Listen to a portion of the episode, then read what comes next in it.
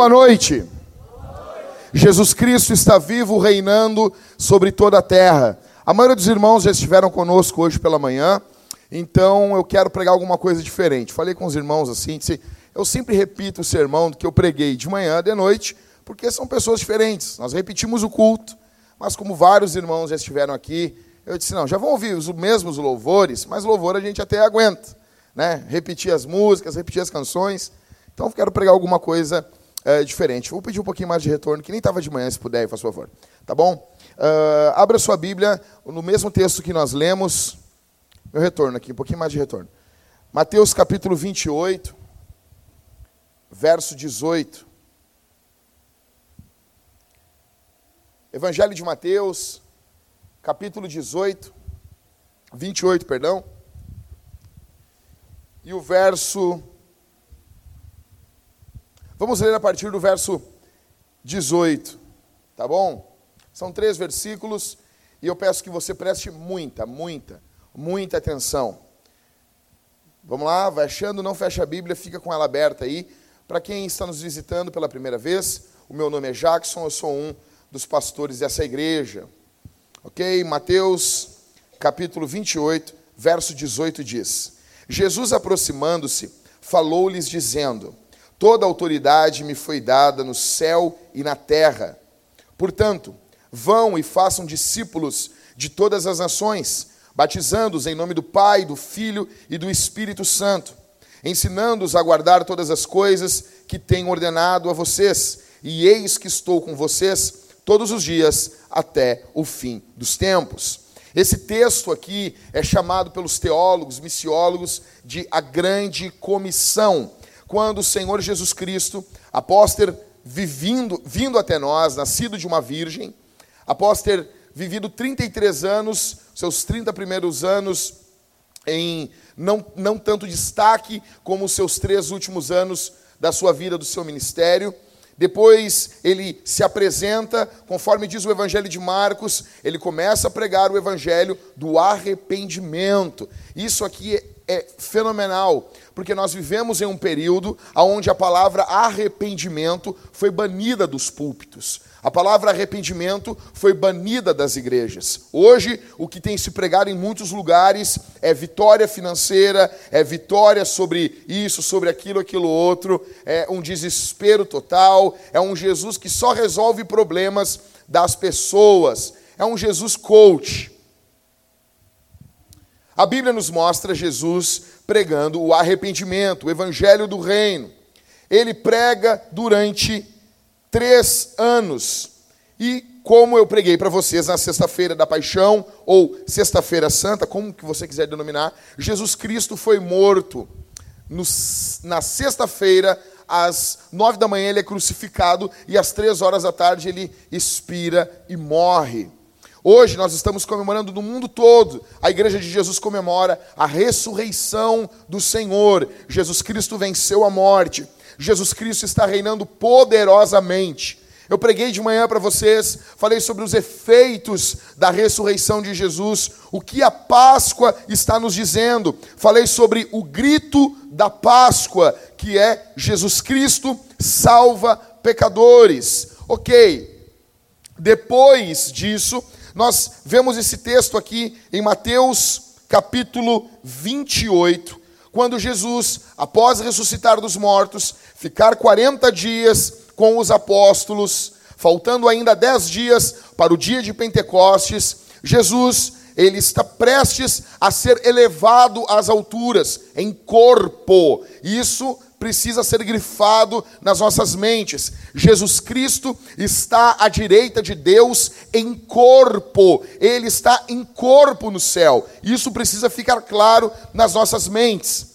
Após esse período, Jesus Cristo, ou melhor dizendo, antes desse período dele ser elevado às alturas, Jesus Cristo dá as últimas instruções aos apóstolos. E isso é fundamental de nós entendermos, não somente o que é dito, mas quando é dito, em que momento as coisas na Escritura são ditas. Quais os momentos? Jesus nasce, vive, prega, cura, salva, é condenado, é traído, é morto, ressuscita, aparece aos discípulos e agora aqui no verso no verso 18 até o verso 20 do capítulo 28 de Mateus, ele está dando as suas últimas instruções. Ou seja, nós precisamos dobrar a atenção ao que o Senhor Jesus está dizendo aqui. Nós precisamos prestar muita atenção o que o Senhor está dizendo aqui. Hoje à noite nós temos ordenação ao ministério, ao sagrado ministério. Nós teremos a ordenação de dois pastores. Depois da pregação, nós cantaremos, participaremos do sacramento, da ceia, e depois de três louvores, acredito, nós teremos a ordenação de dois pastores e um diácono. E esse texto aqui, que eu gostaria de colocar o título desse sermão de A Páscoa e a Missão, nós precisamos entender que quem está falando aqui é o Cristo ressuscitado. Quem está falando aqui com os discípulos é o Cristo que ressuscitou dos mortos. É o Cristo que levantou de uma tumba. Pregou o evangelho, está agora há 40 dias aparecendo de tempo em tempo para eles. Ele está dando su, suas últimas instruções. E nós, como eu disse, chamamos esse texto de a grande comissão. E focamos muitas vezes na comissão, no que o texto está dizendo. Isso é muito bom. Jesus está chamando homens e mulheres para a sua missão. O capítulo 20, deixa eu virar isso aqui um pouco para cá, está esbanguelando as minhas páginas ali. Jesus, no capítulo 20 de João, ele diz: Assim como o Pai me enviou, eu envio a vós. Deus, o nosso Deus, é um Deus missionário. É um Deus que veio a esse mundo em missão. Em toda a Bíblia você vê o rastro da missão de Deus. Deus sempre vindo em direção ao homem. Não é o homem que vai em direção a Deus. Jesus deixa isso de forma muito clara. E eu gostaria de, bem rapidamente, resumir aqui. Quais são os motivos? Quais são as razões para nós cumprirmos essa grande comissão? Por que, que devemos cumprir? Por que, que isso que lemos aqui quando Jesus diz, Jesus aproximando-se, falou-lhes dizendo: Toda autoridade me foi dada no céu e na terra, portanto, vão e façam discípulos de todas as nações, batizando-os em nome do Pai, do Filho e do Espírito Santo, ensinando-os a guardar todas as coisas que tenho ordenado a vocês, e eis que estou com vocês todos os dias até o fim dos tempos. Por que, que isso aqui é importante? Por que, que temos que cumprir isso? Porque se não cumprirmos isso, provavelmente pereceremos. Por quê? Em primeiro lugar, o primeiro motivo para cumprirmos a grande comissão está no verso 18. Leia comigo. Jesus, aproximando-se, falou-lhes, dizendo: Toda a autoridade me foi dada no céu e na terra. Em primeiro lugar, devemos cumprir a grande comissão por causa do poder de Jesus que está à nossa disposição. A primeira razão porque devemos cumprir a grande comissão não é mais precisamente por causa da comissão. A comissão só é chamada de a grande comissão porque quem está comissionando é grande é o Senhor. O comissionador, o chamador, o convocador é glorioso, é grandioso, tem todo o poder. Tem todo o poder. O nome dele é Jesus. O texto diz: Jesus aproximando-se. Eu amo isso. Eu amo esses detalhezinhos da Bíblia. Jesus está próximo do seu povo. Aqueles que ele chama, ele está próximo. Jesus aproximando-se, ele está perto. Nós vivemos um período aonde ministério é glamour, pastorado é sinônimo de regalia, sendo que o apóstolo Paulo ele diz sim, o pastor é digno de dupla honra. Está falando de salário, sim, mas ele compara o pastor com o quê? Com um boi, um animal de carga. O trabalho pastoral, se não é árduo, não está sendo bem feito. O apóstolo Paulo usa uma linguagem quando escreve aos Coríntios e ele diz, porque nós somos ministros de Cristo. O termo ministro ali é ruipereta, a palavra grega que está simbolizando, apontando para os remadores de galés, aqueles que remavam os navios. Quantos aqui já, vi, já viram o filme Ben-Hur? Não o novo agora. Não aí do, do Rodrigo Santoro aí, não. Falando do Ben-Hur mesmo, o filme antigo mesmo. Quem já viu? Quem já viu? Ninguém viu? O que, que vocês estão vendo? Vocês estão vendo o quê? Vocês viram essa porcaria de novo? Vocês nunca viram Covades? Não viram? Covades, vejam Covades. Quem viu os dez mandamentos tem que ver Covades. Covades, tu vai morrer chorando. Você quer ver um filme bom? Na época que, os, época que, que o evangelho era retratado no cinema com fidelidade. Ah, pastor, mas eu vejo Record. Não, para com isso. Para com isso. Então, aqueles remadores, eles estão condenados à morte. Eles estão mantendo o navio andando. Eles estão remando, porque o navio, o casco está abaixo do mar, é frio, é úmido. Quando há algum acidente, são os primeiros a morrer. O apóstolo Paulo está dizendo, porque nós somos esses remadores. Nós somos esses. O símbolo do ministério no Evangelho, porque a palavra ministro, no, em português, ela tem muita pompa. Problema, ministro. Já pensa o que? No Moro. Já pensa no Paulo Guedes. Ah, xingando a Miriam Leitão. Já fica feliz. Não, você é um cara que. Não, cara. Não. Nós somos os que estão no porão do navio chamado igreja remando, muitas vezes fazendo coisas que ninguém está sabendo, para a glória do Senhor. O símbolo no ministério é uma bacia e uma toalha. Quando Jesus chegou na quinta-feira santa, ele chega com uma bacia e com uma toalha, ministrando aos apóstolos, limpando os seus pés.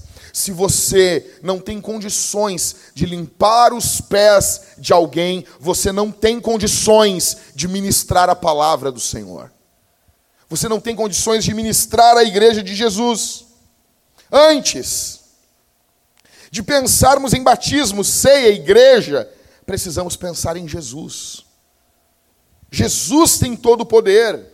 Nota que antes, antes de Jesus, verso 18, Jesus, aproximando-se, falou-lhes dizendo: Toda autoridade me foi dada no céu e na terra. Antes de ele pedir qualquer coisa, ele está mostrando a visão exaltada dele. Sabe por que nossas igrejas fracassam?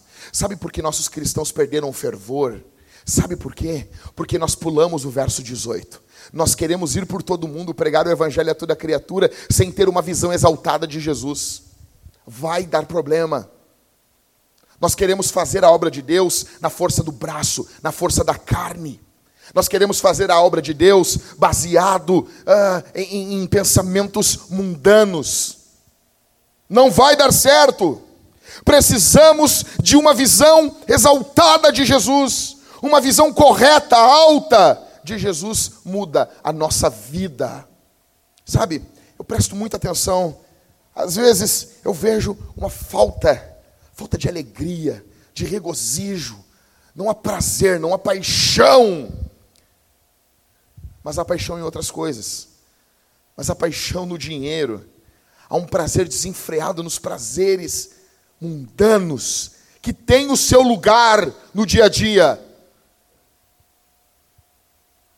Você não veio para a igreja para andar com um pessoalzinho legal. Não, eu estou feliz, meus filhos estão na igreja. Eles têm os amigos. Aí trocaram os amiguinhos, o Zé Droguinha, pelo Zé Fofoquinha da igreja. O rapazinho na igreja só não fuma uma maconha porque não tem coragem. Mas é tão ímpio quanto. Não. Nós não estamos aqui reunidos, escute isso, com base em nossos gostos pessoais. Nós estamos reunidos ao redor de Jesus. É Jesus que é o centro da igreja. Antes de ele pedir alguma coisa, ele está nos mostrando o seu poder. O poder de Cristo. Desbancou o poder do diabo na cruz do Calvário. Em Apocalipse capítulo 1, Jesus diz que as chaves da morte e do inferno estão nas suas mãos. Em Mateus capítulo 16, ele diz: As portas do inferno não prevalecerão contra a igreja. Deixa eu dizer uma coisa: não é o diabo que vai nos atacar, é nós que vamos saquear o inferno, é nós que vamos. Sabe, eu fico vendo às vezes uma visão medíocre de alguns cristãos, uma visão sempre na defensiva, sempre, ah, pastor, o diabo. Ah, pastor, não, eu não quero menosprezar o diabo aqui, porque a Bíblia chama ele de serpente, de dragão. É para é a gente ter uma visão dele. Opa, a gente não está brincando. A gente não está brincando com qualquer um. O Bilbo não brincava com o dragão. É algo muito sério. Mas Jesus é mais poderoso do que o dragão. Mas o Senhor Jesus tem todo o poder todo o poder, tudo, tudo o que necessitamos para avançar em missão está nas mãos do Senhor. Não há nada do que você necessite para que a igreja de Jesus avance em missão nesse mundo que Jesus não tem em suas mãos. Você tem noção disso? Você tem noção disso? Você tem noção? Toda a suprema grandeza do seu poder está em nossa disposição. Efésios 1,19. Cara, por que, que a igreja do primeiro século virou Roma de cabeças para o ar? Por que, que o apóstolo Paulo está preso? E ele está escrevendo carta aos filipenses e dizendo: Os da casa de César vos saúdam. Tu tem noção do que é isso, cara? Paulo está debaixo das barbas de Nero e ele está pregando o evangelho. Você imagina isso? O que ele está fazendo aí, Paulo? Estou mandando uma carta aqui. Para que igreja? A igreja de Filipe. Igreja boa. Oh, que bênção. Que parte tu tá da carta aí? Estou escrevendo para ele se alegrar no Senhor. Que? Tu está preso. Tu está preso e está mandando ele se alegrar. Só porque tu disse, outra vez vos digo, alegrai-vos o Senhor. Só porque tu falou. Só porque tu falou. Sério, Paulo? Calma. Não, faz o seguinte então, não fica bravo. A igreja está bem? Não, tem um pouco de fofoca lá. Mas é sério? Sim, Evódia e Sintik não estão se falando. Desde lá nós temos problema com fofoca. Não é de não, não é só nós aqui. Ah, mas a irmã é fofoca.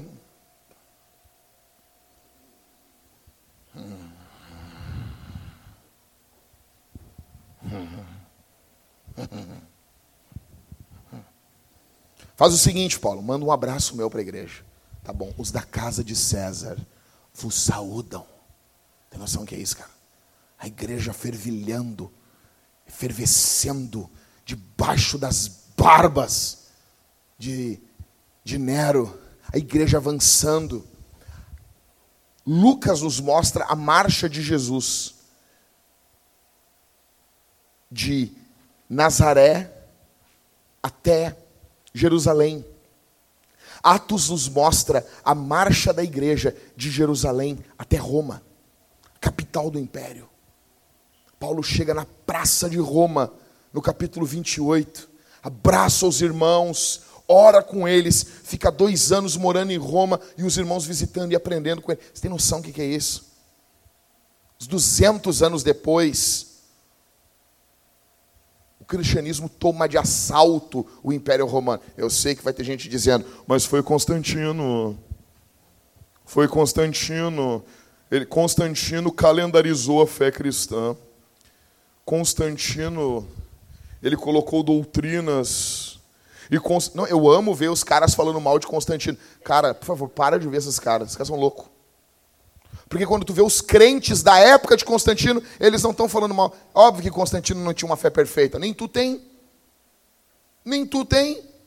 Tu mal lê a Bíblia. Ah, porque Constantino, ele tinha algumas superstições. Tu também tem. Tu fica louco para ler um calendário que eu estou sabendo. Os crentes na igreja, os caras. Agora tem essa raça. Os caras estão lá quando eu vejo, pum. Fulano clicou no calendário aparece no Facebook. Mas, mas que passa? Alguém acredita em calendário? Peixes. Use amarelo. Como assim use amarelo? Vou usar amarelo, vai ter um, um negócio cósmico que vai abrir as portas do dinheiro para mim. Gêmeos, seja seja leal ao seu patrão, mas quem não tem que ser? Sagitário, cuide dos seus amigos, mas quem não tem que cuidar? Mas por favor. Daí quando não é em cima, cara, não, mas é que tem o meu ascendente. Ah, mas vai, plantar batata, rapaz. A primeira coisa que está à nossa disposição, porque precisamos cumprir a grande comissão, é por causa do poder de Jesus à nossa disposição. Maicon, Daniel, Christopher, o poder de Jesus está à nossa disposição. Eu pergunto para os irmãos que estão aqui: como está a tua visão de Jesus? Como está? Quem é Jesus para você? Eu perguntei uma vez na internet: quem é Jesus? As respostas foram terríveis. Você espera o quê? Que um cristão vai responder que Jesus é o Cristo, Filho do Deus vivo. Aí os caras respondiam: Jesus é mó legal. Jesus é demais. Jesus é fogo. Jesus é poder. Sério, cara. Quem é Jesus para você? Jesus Cristo é o meu melhor amigo. Que droga. Que droga. Eu fico vendo Jesus dizendo: Não, não sou isso, não, cara. Para de mentir. Para de mentir. Faz tempo que a gente não conversa. Mas quem é Jesus para você? Jesus é o Senhor, exaltado, Rei da glória, todo-poderoso, comissionador. Jesus tem reinado na sua vida. Você vê Jesus reinando em você quando você peca. Você sente pesar no seu coração. Você avança com o Evangelho, porque o poder do dono do mundo está com você ou não. Ou você se acadela ou você tem medinho? Cara, eu já falei isso aqui um milhão de vezes, um milhão e uma hoje. Eles juntam um grupo de pessoas nos Estados Unidos, chegam para um, os cristãos e perguntam: Você já evangelizou hoje? Não. Você já evangelizou essa semana? Não. Você já evangelizou esse mês? Não. Você já evangelizou alguma vez a vida, ou desgraçado? E ele diz: Não. Mas você é cristão? Sou. Por que, que você não evangeliza? Porque eu tenho medo, vergonha. Ok, nós temos uma nota de 100 dólares aqui. Nós te damos ela se você evangelizar a primeira pessoa que você vir. Ele disse: tá bom. Ele pega os 100 dólares e ele evangeliza. Ele não pega, não. Ele fica esperando, ele evangeliza e ele volta para pegar os 100 dólares. Aí o rapaz, eu vou te dar os 100 dólares. Só vou te falar uma coisa. Só vou te dizer uma coisa. A Bíblia diz que não podemos servir a Deus e as riquezas. Por causa de Jesus você não evangelizou. Por causa de Jesus você nunca pregou. Mas quando eu te ofereci 100 dólares, você evangelizou. Quem é o teu Senhor? Aí ele pega assim o dinheiro. Não, eu vou cuidar isso. Mas ele pegou o dinheiro. Eu pergunto para você, meu irmão. Olha para mim aqui, todo mundo, é para todo mundo isso aqui. Se te pagassem mil reais para você falar de Jesus, para cada pessoa que você fala de Jesus, cai milzão na tua conta. Mil, mil, mil reais, livre de impostos. Livre, isso muda muita coisa. Isso faz toda a diferença. Livre de impostos, livrezinho para ti. Mil, mil. Para quantas pessoas você falaria de Jesus hoje? Como seria o seu fervor evangelístico? Como seria a sua paixão por almas? Mil. Escuta aqui. Presta atenção nisso. Presta bem atenção no que eu vou dizer. O dinheiro é o Deus desse século. Nós devemos usar o dinheiro, mas não podemos ser usados por ele. Onde está o teu fervor, o teu foco? Da onde vem o poder que dinamiza você para pregar o evangelho? Você cumpre isso aqui? Quantos confiam nisso? Quantos acreditam no poder de Jesus? Quantos? Primeira razão de cumprirmos a grande comissão é por causa do poder de Jesus. Segundo, está no verso 19. A segunda razão para cumprirmos a grande comissão está no verso 19. Vou ler do verso 18 em diante. Jesus, aproximando-se, falou-lhes, dizendo: Toda autoridade me foi dada no céu e na terra. Aí ele diz: Portanto, quem conhece um pouquinho de língua portuguesa sabe que uma, uma sentença está ligada à outra.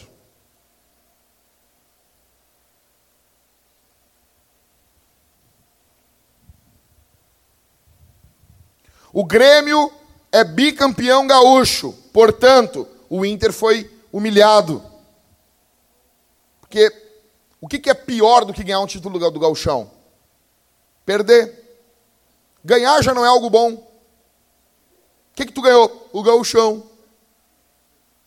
E o Rodrigo estava lá em casa, ele ganhou, eu fiquei parado, sim. Meu vizinho parecia que ia ter um troço. Parecia que ia soltar algumas coisas para fora. Eu estou me contento. Aí eu fiquei dizendo, mas cara, a gente ganhou o gauchão, cara. O que, que, é pior? Daí eu pensei, assim, que droga ganhar o gauchão. Daí eu olhei o Inter. Ah, por quê? Eles perderam o gauchão. Pior ainda. Ganharam o gauchão, o Grêmio ganhou. Portanto, o Inter foi humilhado. O Senhor Jesus está dizendo aqui: toda autoridade me foi dada no céu e na terra. Portanto, ele está ligando o que ele vai dizer agora a toda autoridade que ele tem. Você imagina só. A primeira coisa que Jesus vai mandar, depois de anunciar que tem toda a autoridade, é a coisa mais importante. Portanto, vão e façam discípulos de todas as nações batizando-os em nome do Pai, do Filho e do Espírito Santo. Logo após anunciar tem todo o poder, que Jesus tem todo o poder, logo, momentos antes de voltar para o Pai, Jesus deixa claro a nossa tarefa. Deixa eu dizer uma coisa para vocês. Eu, quando voltava do culto aqui, para casa, olhando as pessoas dirigindo na rua, olhando o ritmo. Eu fui buscar um, um, um sucos no mercado para o meio-dia e olhando as pessoas dentro do mercado, eu comecei a me perturbar olhando aquilo e, e, e, os assuntos. Ninguém estava falando sobre Jesus. Eu caminhei pela praça de alimentação, eu não vi ninguém orando antes de comer, eu não vi ninguém falando sobre Jesus, sobre a ressurreição de Jesus. E eu me lembrando do que ocorreu aqui, eu disse: Senhor, foi, eu disse bem assim para o Senhor: Senhor, foi glorioso o que o Senhor fez hoje. Foi demais, Senhor. Foram seis pessoas que se converteram, foram batizadas, assim como a tua palavra nos manda. Mas, Senhor, com todo respeito, com todo respeito em meu coração, é muito pouco ainda. É muito pouco. Eu disse, Senhor, quando? Quando vai ser? Quando vai ser o dia que as pessoas vão bater na nossa igreja? Pedindo, ei, eu preciso entrar para ouvir o Evangelho. E nós dizemos assim: nós vamos dizer, não, não temos lugar, vem no próximo culto. Quando que nós vamos ver as pessoas sedentas por Deus? Por causa que nós estamos obedecendo essa ordem de Jesus. Não sei você, cara, mas eu não aguento mais. Eu preciso ver o nome de Jesus exaltado nessa cidade. Eu não sei você, eu não sei se você consegue viver bem, se você não pensa nisso, se você só pensa em você, se você só está preocupado com a sua aposentadoria, se você só está preocupado com o dinheiro na sua conta. Eu não sei você. Eu quero que o nome de Jesus seja conhecido, amado, proclamado, reverenciado, cultuado, temido, respeitado. Que se dane o meu nome, que se dane o nome da nossa igreja que se dane isso. Para o inferno com os títulos. Para o inferno com os elogios. Mas que o nome de Jesus seja exaltado. Mas que o nome de Jesus seja lembrado. Mas que o nome de Jesus faça marcas profundas nas almas dos nossos filhos. Que eles honrem nossa morte que eles se lembrem do testemunho em lágrimas que dávamos sobre o Senhor. O que você tem feito por Jesus? O que você tem feito pela causa do Evangelho?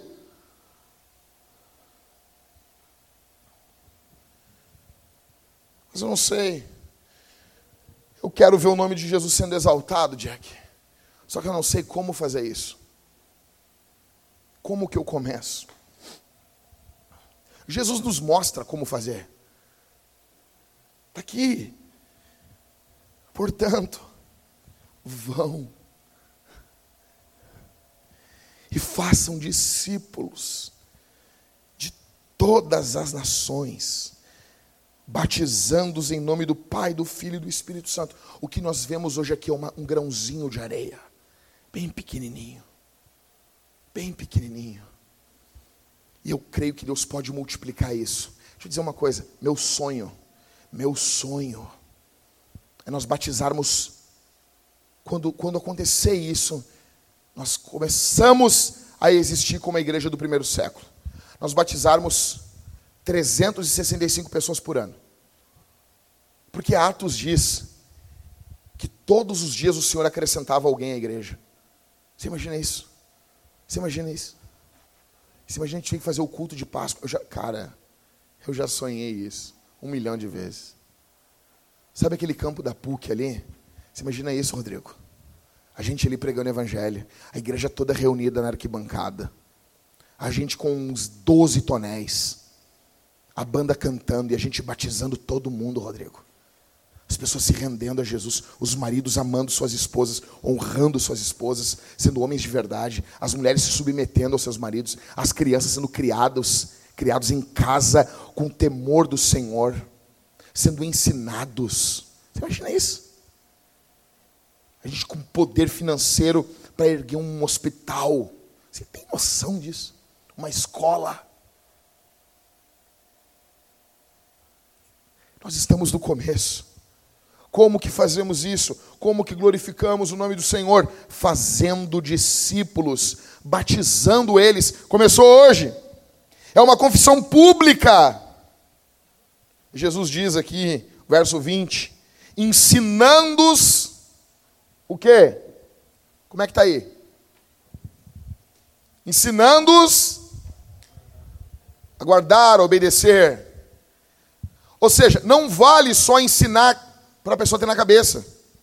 O texto não diz assim, não diz, ensinando-os todas as coisas que tem ordenado a vocês. Não, Jesus não disse isso. Ensinando-os a guardar, a obedecer. O ensino teológico bíblico só tem valor se você obedece. Se você se submete. Deixa eu dizer uma coisa: se você é cristão e você não se submete a uma igreja, você está em pecado.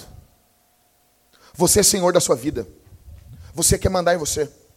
Ah, mas você querendo que eu me, me submeta a ti? É isso? Claro. Porque eu me submeto aos irmãos. Nós nos submetemos uns aos outros. Eu não sou papa. Eu me submeto aos presbíteros, me submeto à igreja. Nós nos submetemos uns aos outros. É óbvio. Eu não quero só que você se submeta a mim, eu quero que você se submeta a todos os irmãos. Assim como Jesus. É óbvio. É óbvio. Ensinando-os a guardar tudo o que Jesus mandou. Hoje nós vimos isso aqui. Deixa eu dizer uma coisa, você quer ver, você quer ver se essas pessoas que foram batizadas hoje, se isso foi de verdade mesmo, vocês vão ver se essas pessoas vão ter prazer em guardar a palavra do Senhor. Prazer em guardar a palavra de Deus.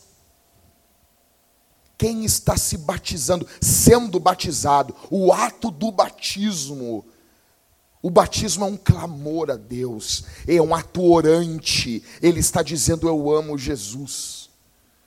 De forma dramática. Deixa eu dizer para vocês.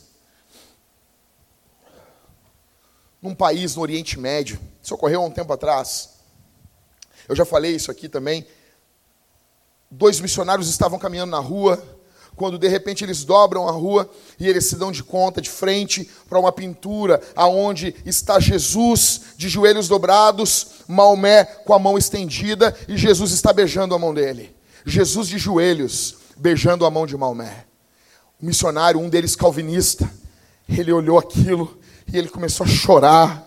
Começou a chorar, a chorar, a chorar. E o outro missionário tentando animar eles assim: "O que foi?" E ele disse: Não dá, não dá, não dá, chega, para mim basta, eu não aguento mais. E ele disse: O que foi? Aí aquele missionário em prantos disse: Deixa eu te dizer uma coisa.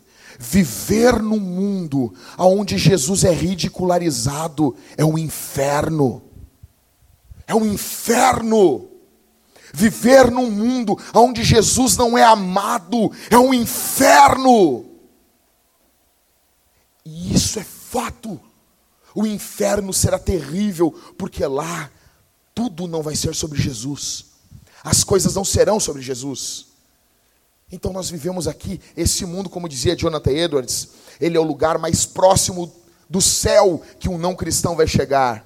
Mas é o lugar mais próximo do inferno que o cristão vai chegar também. Para nós, quando nós somos honestos, nós paramos assim, isso aqui é um inferno.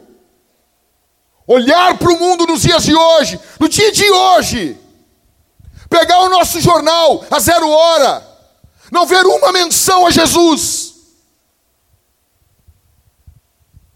não ver ninguém se colocando ao lado dos cristãos que foram mortos em Sri Lanka. A mídia internacional fecha a boca.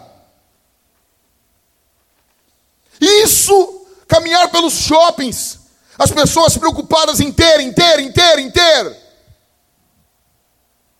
E eu andando pelo shopping hoje, andando pelo, pelo coisa, eu disse, não, e como vocês me conhecem, não há problema. Faz alguma coisa com o coelho, dá para as crianças, deixa de ser chato. Mas a cultura é só isso. A Páscoa para eles é só chocolate. As pessoas, eu cheguei, passei na frente do McDonald's, as pessoas vestidas de coelho. Eu disse, você é louco? Por que não tem uma rocha rolada para o lado? Escrito, ele não está mais aqui.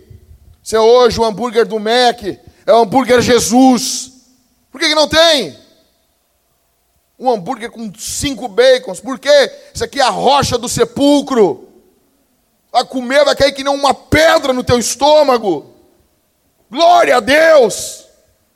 Por quê? Jesus está longe da cultura. Nossa cultura é inimiga de Deus. Cara, quando que, quando que termina essa busca, Jack? Quando termina? Quando todo o mundo se curvar a Jesus. Quando todo, não, mas é muito tempo. Então viva a tua vida e me esquece. Viva a tua vida, siga a tua vida, e esquece a nossa igreja. O nosso alvo é o mundo todo. O mundo todo. Jesus disse: Vão e façam discípulos de todas as nações. Não é de uma só. De todo mundo. Onde tiver uma criatura. Se tiver uma colônia em Marte, lá nós vamos enviar missionário. Vão enviar, é óbvio. Não, eu sei que é engraçado isso, mas isso não é brincadeira. Se daqui a 30 anos eles colonizar uma parte da Lua, cara, nós vamos ter que enviar missionário para a Lua. Isso é sério. Cara, todos têm que se dobrar ao Senhor. Em terceiro e último. Então, primeiro, Quais os motivos para cumprirmos a grande comissão? Verso 18: o poder de Jesus à nossa disposição. Quais os motivos? Segundo motivo, a ordem de Jesus. Jesus mandou. Verso 19.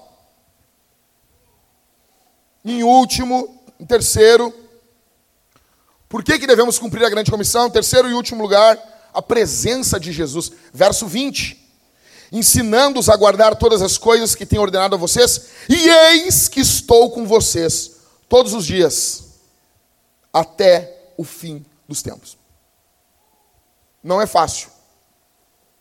Pregar o evangelho não é fácil. Essa ordem aqui de Jesus, ela é antônima, ela é antagônica à covardia, da vergonhinha, como eu já contei para vocês, quando a Késia, filha do pastor Leão, ela era criança. E eles estão dentro do ônibus, voltando para casa. E ela olhou e disse assim: Mamãe, essas pessoas que estão aqui no ônibus, elas estão indo para o inferno, mamãe? Aí a mãe dela, acho que sim, Késia. E por que, que tu não faz alguma coisa?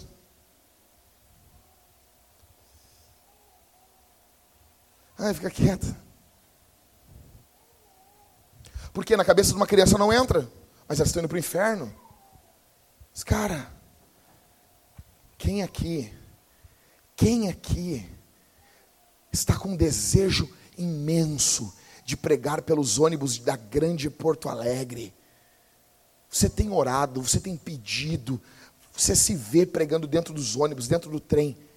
Vá em nome de Jesus. Mas é proibido. Era proibido pregar Jesus dentro da sinagoga e Paulo pregava. Deixa eu dizer uma coisa: tem duas formas de cumprirmos a lei. temos duas formas. Você cumpre a lei fazendo o que a lei manda. Ou você cumpre a lei pagando quando você não fez o que ela manda.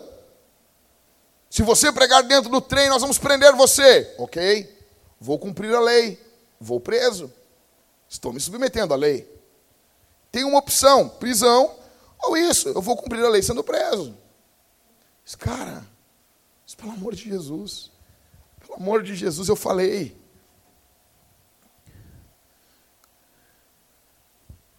Reunião dos, dos, dos líderes ontem ali. Igreja que eu congregava. Igreja que eu congregava. Meu antigo pastor plantou 16 igrejas num bairro, num bairro, num bairro num bairro. Os jovens estão evangelizando num bairro, numa vila aqui chamada Pantanal. Imagina uma vila, o nome é Pantanal. Deve ter macaco, deve ter umas jiboia, um troço louco. E eles estão evangelizando, gurizada. Quando de repente, um guri louco, tipo, tipo físico do Thales, assim, usava terno de uma listra só. Tô brincando, Thales.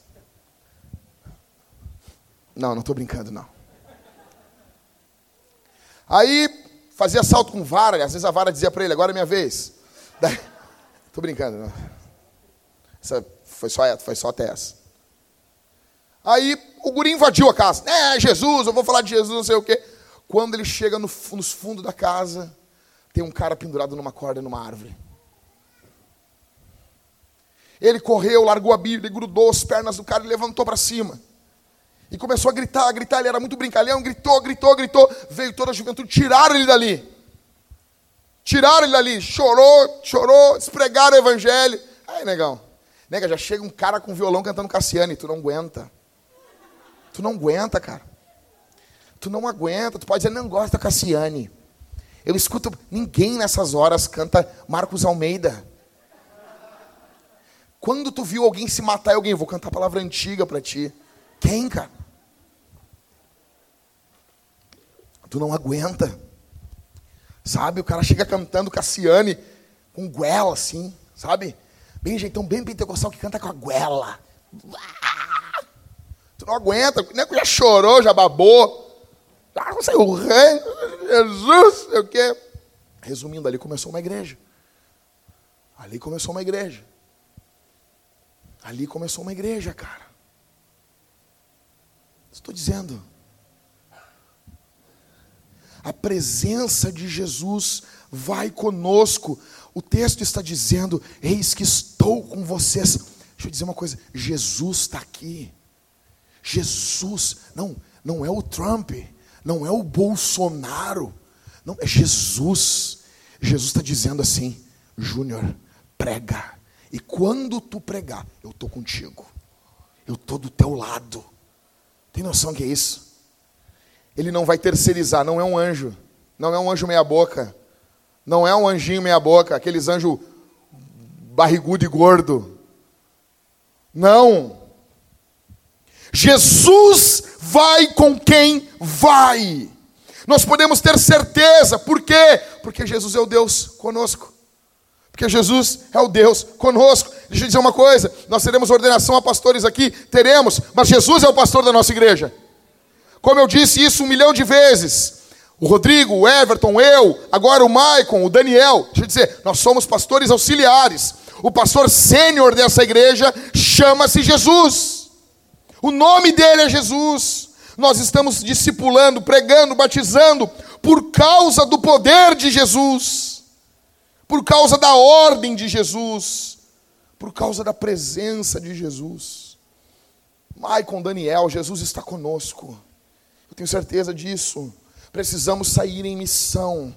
A missão precisa queimar dentro de nós. Jovem, você tem pensado em fazer algumas coisas. Você tem pensado assim, não, mas eu vou, eu vou começar a tocar o violão na rua. Eu estou com uma vontade de fazer. Vai, faça. Ah, pastor, eu quero fazer alguns folhetos.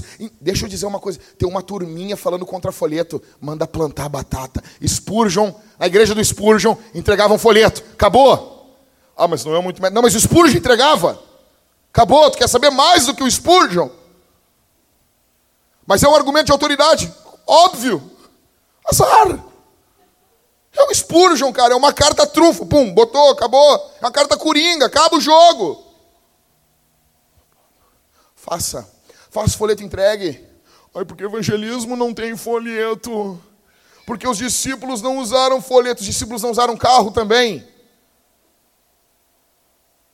Os discípulos não usavam o ar-condicionado. Os discípulos liam a Bíblia em pergaminho, cara. Quando é que eu que tu com um rolo aqui na igreja? Cara, escuta só. A missão de Jesus, ela vai apresentar para nós de formas, das formas mais loucas. Quem é mais antigo já ouviu falar num evangelista carioca chamado Celso Lopes. Década de 70, década de 80. Nem o Daniel, nem o pessoalzinho aí, os carioquinhos aí, ó, nem ele sabe desse cara. Homem de Deus. Um dia ele está pregando num bairro no Rio de Janeiro, e ele está pregando o texto que diz assim: Disse Jesus: Eu sou a ressurreição e a vida. Aquele que crer em mim, ainda que esteja morto, viverá. Um homem, um homem de Deus, pregando o Evangelho. Chegou um homem no meio da igreja, e ele pregando, e aquele jeitão dele evangelista, old school pregando. E o homem gritou no meio da igreja, quando ele disse: Disse Jesus, aquele que crê em mim, ainda que seja morto, viverá. O homem gritou no meio da igreja: Pastor, o senhor crê no que o senhor prega? Ele disse: Creio. Ainda que esteja morto, viverá? Viverá. Tudo bem, eu vou esperar aqui o senhor. E as pessoas ficavam olhando assim. Não tinha um éder para arrancar o cara dentro da igreja. E o Celso Lopes continuava pregando. Depois de 10, 15 minutos, ele, pastor, o senhor crê no que o senhor prega? Creio. Ainda que seja morto, viverá? Viverá. Então eu aguardo aqui. E ele continuou pregando. Terceira vez, pastor, O senhor crê no que o senhor prega? Creio. Ainda que esteja morto, viverá? Viverá. Acabou o culto.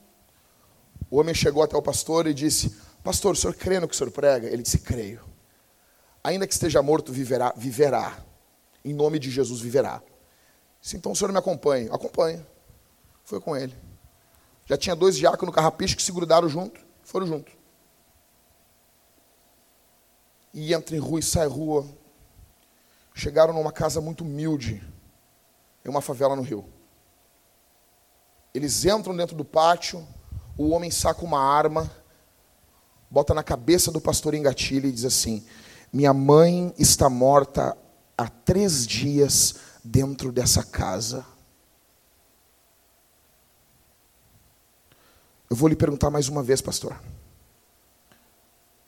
O senhor crê no que o senhor prega? Os diáconos, não, pastor, isso não é para nós.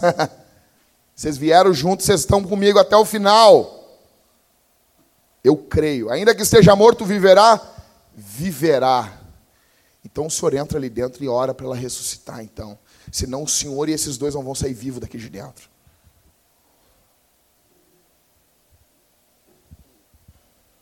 Essas horas os presbiterianos já tinham ido embora. Tinham ido embora. Não, veja bem, os dons cessaram.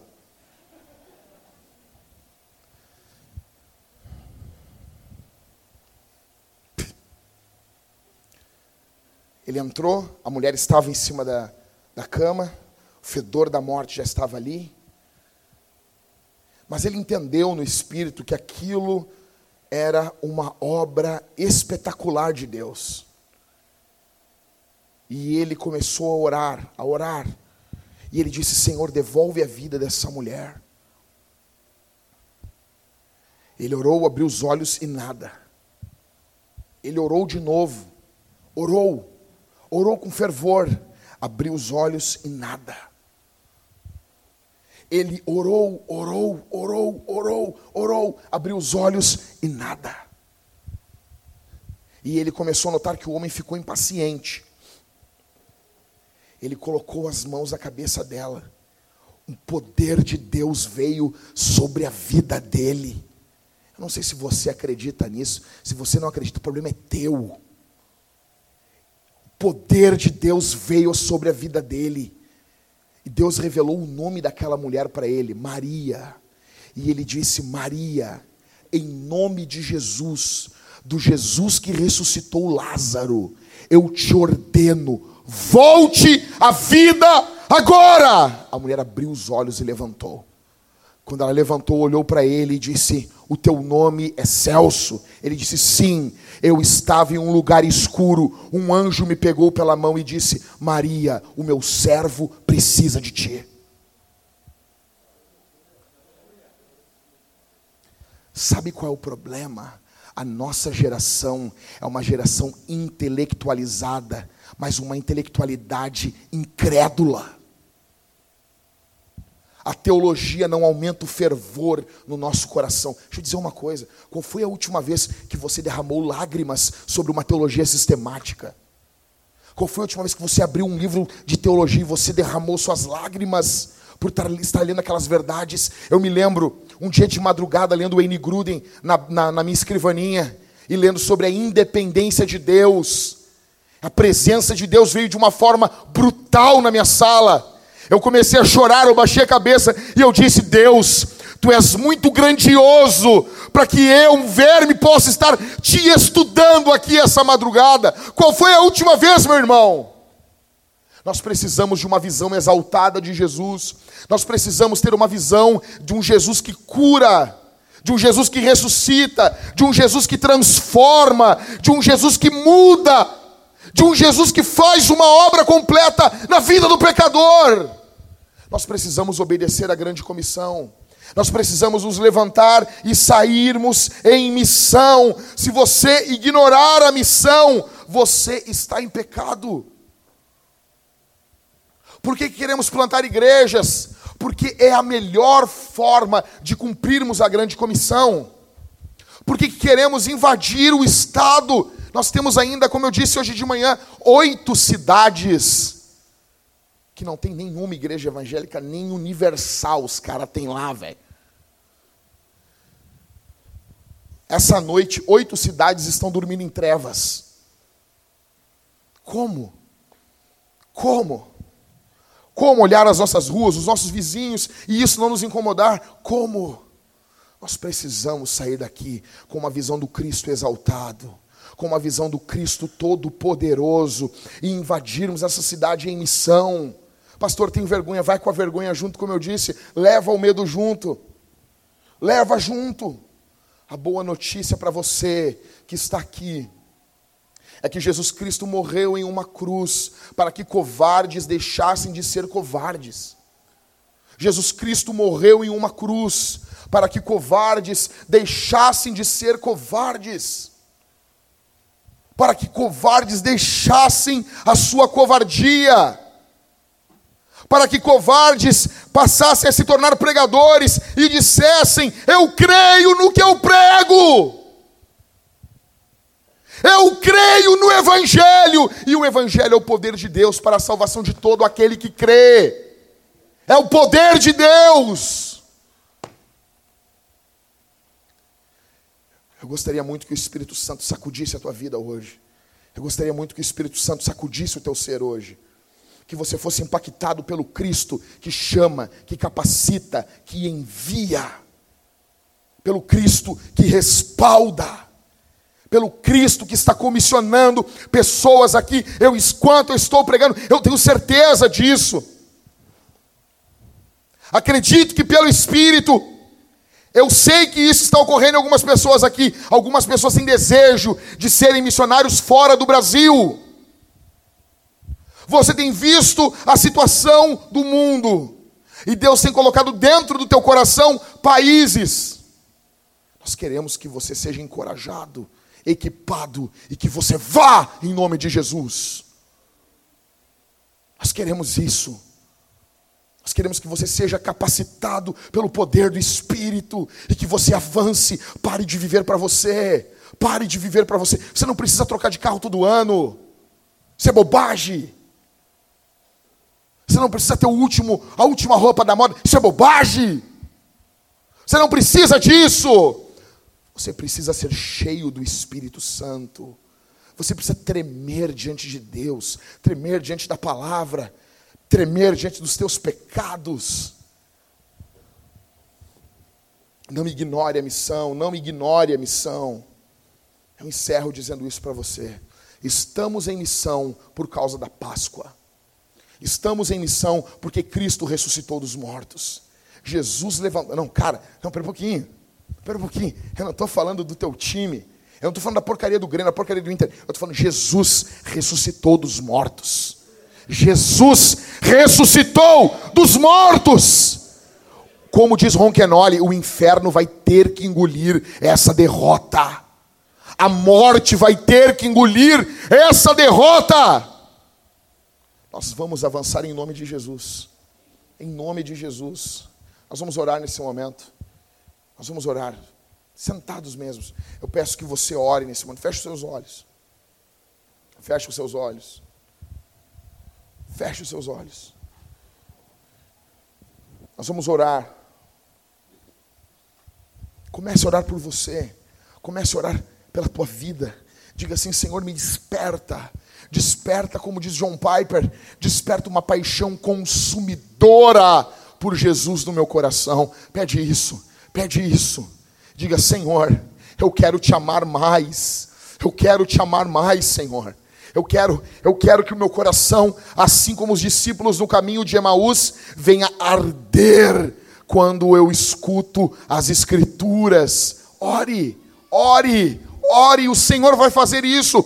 Peça o Espírito Santo, peça mais do Espírito Santo, peça mais do poder de Deus sobre sua vida, peça sabedoria para pregar o Evangelho, para avançar em missões. Diga assim: Senhor, eu tenho sonhos de expulsar demônios, pregar o Evangelho, batizar pessoas. Ei, ei, ei, ei, jovem, não gaste sua vida com besteira, não gaste sua vida com pecado. Talvez você está aqui essa noite e está dizendo: "Não, eu vou viver apenas uma temporada no mundo". Não faça isso. Não faça isso. Se você for embora hoje, passarão mais de 20 anos até que você volte para Jesus. Você vai perder a sua juventude. Não faça isso. Senhor, estende tua mão aqui, Senhor. Derrama o teu poder sobre nossas vidas. Ó Deus, dinamiza dentro de nós uma vontade imensa de conhecermos o Senhor, de nos debruçarmos sobre os livros, de nos debruçarmos em oração. Ó Deus, ó Deus, afasta da nossa igreja jovenzinhos especulativos, afasta daqui, Senhor. Nós não queremos eles. Não, nós não queremos. Nós queremos jovens que têm fome, que têm sede do Senhor. Nós não queremos discussões tolas. Basta isso, Senhor. Em nome de Jesus, acende um fogo, um desejo em nossos corações. Assim como que Spurgeon tinha, que quando pregava o Evangelho, ele queria ver o teu nome glorificado, Senhor. Assim como Martin Lloyd Jones, quando pregava na capela de Westminster, ele tinha prazer em ver o Senhor operando, ele pedia por um avivamento. Ó oh, Deus, ó oh, Deus. Olha para a nossa geração que está aqui, Senhor. Olha para os nossos jovens que estão aqui, Senhor. Olha para esses homens que estão sendo, serão daqui a pouco ordenados ao pastorado, ao diaconato. Senhor, confirma com teu espírito. Confirma com teu espírito. Se o Senhor tirar a tua mão, Senhor, nós não somos nada, nada, nada, Senhor. Por favor, acende uma chama dentro do nosso coração para que, os, que o mundo seja ganho, seja alcançado pelo Evangelho, Senhor. Quantas tribos não têm nem tradução de Bíblia nas suas línguas? Senhor, quem vai ir? Quem irá, Senhor? Quem vai os alcançar? Quem vai pregar para os muçulmanos? Quem vai ter amor no coração? de aprender sobre a cultura islâmica, não para destruir as pessoas, mas para pregar Jesus. Quem irá, Senhor? Quem irá por nós? Oh Deus, derrama o teu espírito sobre nós. Derrama o teu espírito sobre nós. Deus, nós não temos interesse em quem não tem fome pela Escritura, nos dá fome pela Bíblia, fome por bons livros, fome por devoção, fome por jejum, fome por Deus, em nome de Jesus. Aviva a nossa igreja, Senhor com um avivamento bíblico, não gerado por homens, não gerado por emoção, não gerado por mãos humanas. Não, Senhor, não, nós não queremos isso. Nós queremos algo que venha do céu, vem sobre nós, em nome de Jesus. Em nome de Jesus. Em nome de Jesus. Irmãos, deixa eu dizer uma coisa para vocês. Até aqui, bem rápido aqui. Vocês podem sentar. Quero falar uma coisa em 43 pontos. Diz que o cara chegou na igreja e ele ia falar 55 passos para a cura divina. O cara de cadeira de rodas disse: Não, vai embora, acabou. Não, não. E cada ponto tinha três subpontos. Gente, nós plantamos a Vintage no dia 19 de maio de 2013. Foi num dia de Pentecostes e isso não foi planejado por nós. Então nós comemoramos o aniversário da igreja todo dia de Pentecostes. Esse ano ele cai, o dia de Pentecostes cai em junho, não me lembro bem a data. Oi? Dia 8 de junho. Bom, desde maio de 2013, eu era o único pastor da igreja e eu comecei a fazer reuniões que eram a cavalo branco, porque eu estava atrás de pastores. A ideia ali não era fazer uma seita como é a Cavalo Branco. A ideia era só achar os pastores. Mas foi dando gosto, a gente fez uma série de sermões sobre Sansão, e aquilo ali foi um start, lá ainda na Sertório. E nós conseguimos os pastores. E agora nós estávamos, a banda estava cantando aqui, e nós estávamos abraçados, nós três, parecendo três loucos ali. Parecendo fazendo aquelas roda punk. E a gente estava orando, agradecendo a Deus, e eu disse, abracei os, os rapazes e disse assim: foi muito bom pastorear o rebanho do Senhor só com vocês até aqui. Foi muito bom. Nós choramos, nos alegramos ali atrás ali. Mas hoje o Senhor Deus uh, está nos presenteando. Efésios capítulo 4 diz que Deus que dá para a igreja pastores. Pastores são um presente de Deus. Franklin Ferreira, não é qualquer meia-boca, ele diz, pregando um sermão em Jeremias 1, quando Deus diz: Eu te constituí profeta para as nações. Ele diz que o termo ali é o mesmo termo de João 3,16 porque Deus amou o mundo de tal maneira que deu o seu Filho unigênito para que todo aquele que nele crê não pereça, mas tenha vida eterna. Jeremias 1, eu te constituí profeta para as nações. Deus deu o Filho para o mundo. Jeremias é um profeta para as nações. E o Franklin Ferreira diz que isso é o chamado pastoral. O pastor, ele é ofertado para a igreja. Calvino dizia que quando Deus quer abençoar uma igreja, Deus dá pastores fiéis para ela. E eu creio que Deus está abençoando nosso povo. Eu creio que Deus está abençoando nosso povo. E hoje nós temos a grata alegria de publicamente ordenarmos ao ministério, ao sagrado ministério, o irmão Maicon e o irmão Daniel. Eu gostaria de chamar eles aqui em cima. Cuidem ali para não cair. Por favor. Cuidem para não cair ali, está muito perigoso isso. O Felipe deixou de propósito isso. Vem aqui. O Daniel e o Mike. São dois homens de Deus. Nós também temos uma grata alegria. E nós queremos ordenar ao sagrado ministério também o Christopher. É o único solteiro do ministério. Vem cá, Cris. Faz a volta, cuida para não cair ali. Tu, tu, tu, quer subir por aqui? Tu acha melhor? Sobe devagarinho. Não... Pode vir aqui. Deixa eu dizer uma coisa para vocês, deixa eu explicar para vocês. O Maicon está conosco desde 2013, né? Finalzinho, Maicon? Ou começo de 2014, né? O Daniel, são quantos anos? 2016. São dois homens testados, aprovados. A última conversa com eles, com as esposas, foi nas coisas mais tensas. Teve lágrimas, teve ranho. Foi uma benção, né, né Ingrid? Né, Su? Foi uma benção, né? Foi uma benção mesmo. Então, são dois homens que nós temos visto e testemunhado o amor deles, em primeiro lugar, por Jesus, em segundo lugar, pelas suas esposas, em terceiro lugar, sua família, em quarto lugar, pela igreja de Jesus. Nós temos visto isso na vida deles. O que, que vai acontecer aqui? Gente, nós estamos ordenando publicamente a eles ao sagrado ministério, estamos reconhecendo algo que Deus faz. Deus pode, no momento, enquanto orarmos por ele com, eles com imposição de mãos, conceder dons? Pode. O apóstolo Paulo diz isso para Timóteo. Não esquece do dom que é em ti, que te foi concedido por imposição de mãos.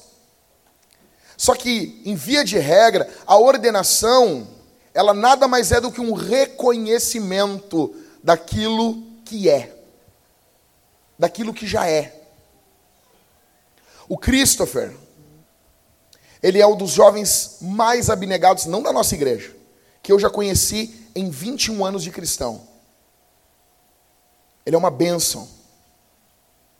O Christopher, eu arrisco a dizer, ele não é uma bênção somente para a nossa igreja. Ele, quando ele nasceu, eu eu vou falar isso, pode parecer rasgação, e não é. Quando o Christopher nasceu, o Senhor Deus presenteou o mundo. Porque o nosso mundo, ele é lotado de pessoas que não querem servir. E provavelmente na glória, quando estivermos diante do Senhor, nós não veremos o Christopher, porque ele estará muito mais perto do que nós, do trono da glória de Deus. Coração de servo, apesar de ser solteiro, ele não é egoísta. Ele sempre pergunta como os irmãos estão, preocupado com os irmãos. O Christopher é um tipo de cara que eu ficaria em paz para entregar minha filha para casamento. Não, eu estou falando sério, e vocês me conhecem. E vocês me conhecem. Falando sério. Então, é uma alegria muito grande. Eu quero ler um texto da Escritura, texto bem curto. Eu quero chamar aqui o pastor Emanuel. Sobe com nós aqui, pastor. Vamos ajudar a orar por eles aqui? Pastor Emanuel da Onda Dura, amigão nosso, homem de Deus, casado, cheio do Espírito Santo. Sobe aqui com nós aqui. Eu quero ler um texto da Escritura que está em Lucas, Evangelho de Lucas, capítulo 5 e verso 27. Diz assim a sagrada palavra do Senhor. Depois disso, Jesus saiu e viu um publicano chamado Levi sentado na coletoria. Ele disse: Siga-me. Ele se levantou, deixando tudo, o seguiu. O Senhor, o Senhor, você sabe como é que eram as coletorias de impostos? Eram, eram duas filas com muita gente. O Senhor Deus viu um homem ali, do meio de toda aquela gente. O Senhor Jesus chega para ele não diz nada, não se apresenta, não diz nada, ele apenas diz: me segue. Ele imediatamente, Christopher, Daniel, Maicon, ele imediatamente se levanta e segue. Chamado eficaz.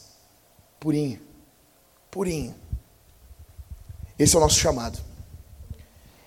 Não, não apenas o chamado da salvação, mas esse é o chamado que Deus requer de nós. O chamado do sagrado ministério. Irmãos, anunciando para a igreja, e isso não é algo para vocês se apavorarem, para vocês se desesperarem. Mas nesse ano, quatro diáconos abandonaram, não abandonaram, vou usar esse termo, né? ah, vai ser um caos, né? Mas eles estão dando um tempo do ministério. É o Júnior Aline, o Letieri e a Valéria, que serviram muito no diaconato. E vocês sabem quem leu por trás das cortinas que nós confeccionamos, como funciona o, o ministério na Vintage. O diácono, ele não é vitalício, o diaconato. Nós acreditamos que é bom que o diácono seja ordenado junto com a sua esposa, diácono e a diaconisa. Já expliquei isso para vocês. As três visões para as diaconisas. Nós cremos nas três. E foi algo decidido em paz, em tranquilidade, eles estão servindo Jesus, andando com Jesus, só que nós temos carência, e eles são livres para, num outro momento, quando estiverem em outro momento das suas vidas, nos procurar, falar que podem voltar a servir ou não, ou servir em outras áreas. Só que eu quero que vocês, os irmãos aqui, e não para causar um peso sobre eles, em hipótese alguma, mas nós temos outros irmãos, maduros, que poderiam estar servindo. Eu peço que vocês orem, irmãos, para que o Senhor Deus confirme, porque a igreja, ela não é nossa, a igreja é de Jesus. Me lembro quando nós conversamos entre nós sobre a ordenação desses homens aqui, e eu me lembro que isso foi feito com oração, buscamos direcionamento do Senhor, não foi feito do dia para a noite. Eu me lembro que eu já falava em, sobre a ordenação do Maicon há mais de quatro, três, quatro anos. Isso, isso é feito, a gente tem que. Cara, a ordenação de um pastor tem que comer um quilo de sal com ele. Tem que conhecer os, o lado ruim, o lado bom. E o Senhor Deus tem nos presenteado. Porque depois nós queremos orar pelas irmãs, depois eles vão descer aqui embaixo, as esposas estarão juntos. Mas por que que, por que, que nós não, as irmãs, nós não vamos ordenar as irmãs? porque nós não cremos no pastorado feminino e respeitamos muito as igrejas que pensam diferente. Não queremos brigar, não queremos discussão sobre isso. Isso é uma questão da nossa igreja local. Tá bom? Eu gostaria muito nesse momento que todos ficássemos de pé. Eu pediria, se tiver como, vocês três se ajoelhem aqui. Se tem como. Nós, pastor Everton, pastor Rodrigo, pastor Emanuel, nós vamos impor as mãos sobre eles. Eu peço que nesse momento vocês estendam suas mãos para cá. Deixa eu dizer uma coisa: a igreja está ordenando eles ao ministério. Os presbíteros, os pastores, são apenas representantes da igreja. Isso é um reconhecimento do corpo. Estamos ordenando o Maicon e o Daniel publicamente ao pastorado, e o Christopher ao diaconato, ao sagrado ministério. Estenda suas mãos para cá. Feche os seus olhos nesse momento. Clame ao Senhor. Clame ao Senhor. Vou pedir que os irmãos estendam as mãos sobre um, depois sobre o outro. Vamos, vamos pedir a bênção de Deus. Vamos clamar, vamos invocar a bênção do Senhor. A banda que está aqui também. Vamos orar nesse momento. Pai nosso que estás no céu, eu te agradeço pela vida desses homens que estão aqui. Te agradeço pela vida do Maicon, Senhor. Te agradeço pela tua obra em sua vida, pelo teu amor que o Senhor tem depositado e derramado em seu coração. Te agradeço pela vida, Senhor, do Daniel, pelo seu coração, seu desprendimento. Te agradeço pela vida do Christopher, Senhor.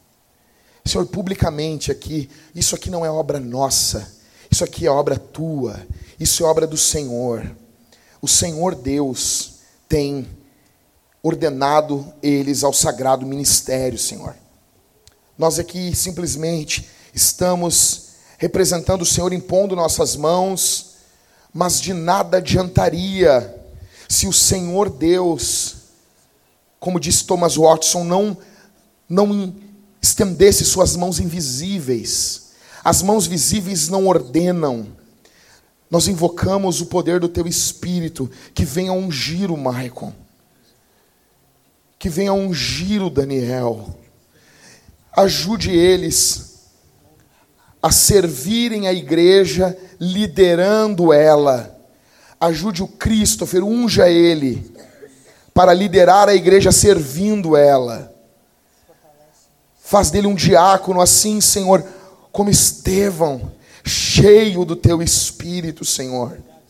A Deus, eu te louvo pela vida do Christopher. Abençoa a vida do teu filho. Abençoa a vida do Daniel.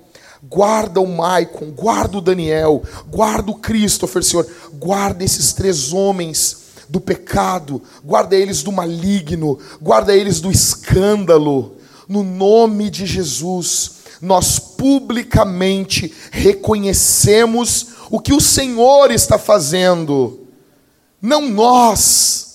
Mas o Senhor está fazendo, o Senhor tem nos dado líderes. Eu te agradeço, Senhor. Muito obrigado pelo que o Senhor Deus está fazendo. No nome de Jesus, para a glória do Pai e no poder do Espírito, nós oramos. Amém.